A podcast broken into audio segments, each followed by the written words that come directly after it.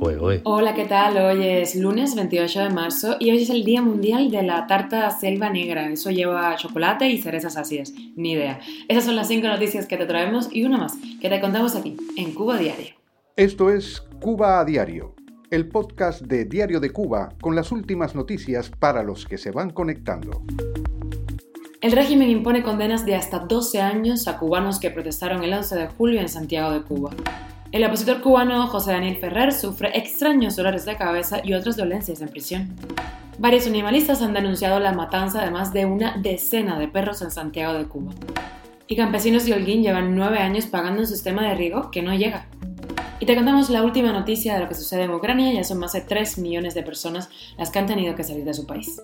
Esto es Cuba Diario, el podcast noticioso de Diario de Cuba.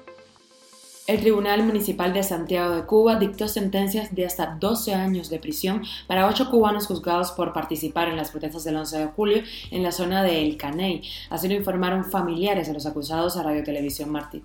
De los ocho cubanos sancionados por eh, protestar en esa zona, cinco pertenecen a la misma familia. Los familiares, como en otros casos, denunciaron falsedades en los juicios y que solo fueron tomados los testimonios de los testigos de la Fiscalía. La activista cubana Saily González, por su parte, está trabajando en una campaña que pide una ley de amnistía para los presos políticos. Según explicó en sus redes sociales, es necesario reunir un total de 10.000 firmas para presentarlas frente a la Asamblea Nacional del Poder Popular. El opositor cubano José Daniel Ferrer denunció el deterioro de su salud en una llamada telefónica desde la prisión donde se encuentra en Santiago de Cuba y publicada por su hermana Ana Belkis Ferrer en Twitter. Ferrer se queja de fuertes dolores de cabeza, tensión y alteración.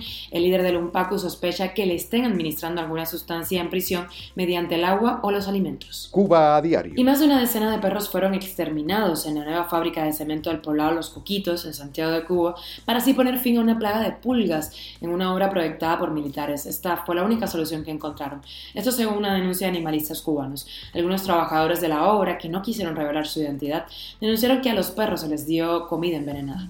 Y campesinos de Holguín llevan nueve años pagando un sistema de riego que no llega, así lo reportó el diario estatal Granma.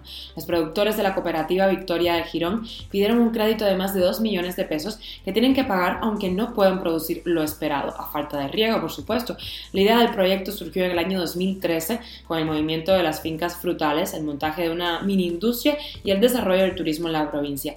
Hasta el momento solo se han irrigado 24 de las 67 hectáreas programadas utilizando una infraestructura obsoleta de tuberías de aluminio que provoca grandes pérdidas de agua. Los campesinos denunciaron irregularidades en la cadena de producción y suministros de los materiales. Cuba a diario. Y viajamos a Ucrania. Decenas de miles de refugiados continúan huyendo de la guerra en su país y el número de personas que han tenido que salir llega ya a los 3 millones 800.000. El presidente Volodymyr Zelensky aseguró anoche que su país está dispuesto a negociar con el Kremlin la adopción de un estatus de neutralidad y renunciar así a ingresar en la OTAN. El acuerdo debería ser garantizado por terceros y sometido a referéndum. Las negociaciones cara a cara se retomarán el martes mañana en Turquía. Y el G7, por su parte, considera inaceptable pagar el gas a Rusia en rublos, como solicitó Moscú. Y de extra, hoy no te traigo buenas noticias. Viajamos a Afganistán con las últimas restricciones emitidas por el movimiento fundamentalista allí. Los talibanes han prohibido a las mujeres viajar solas en avión, han ordenado la separación por sexo en lugares de ocio y los taxistas tampoco pueden llevar a mujeres que no lleven yihad.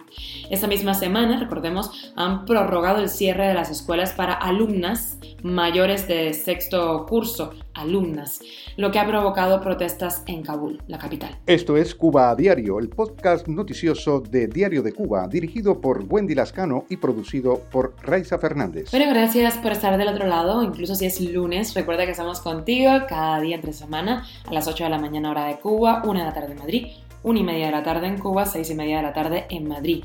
Estamos en Telegram, Spotify, SoundCloud, con VPN, Apple Podcast y Google Podcast y también síguenos en nuestras redes sociales. Que tengas un gran lunes.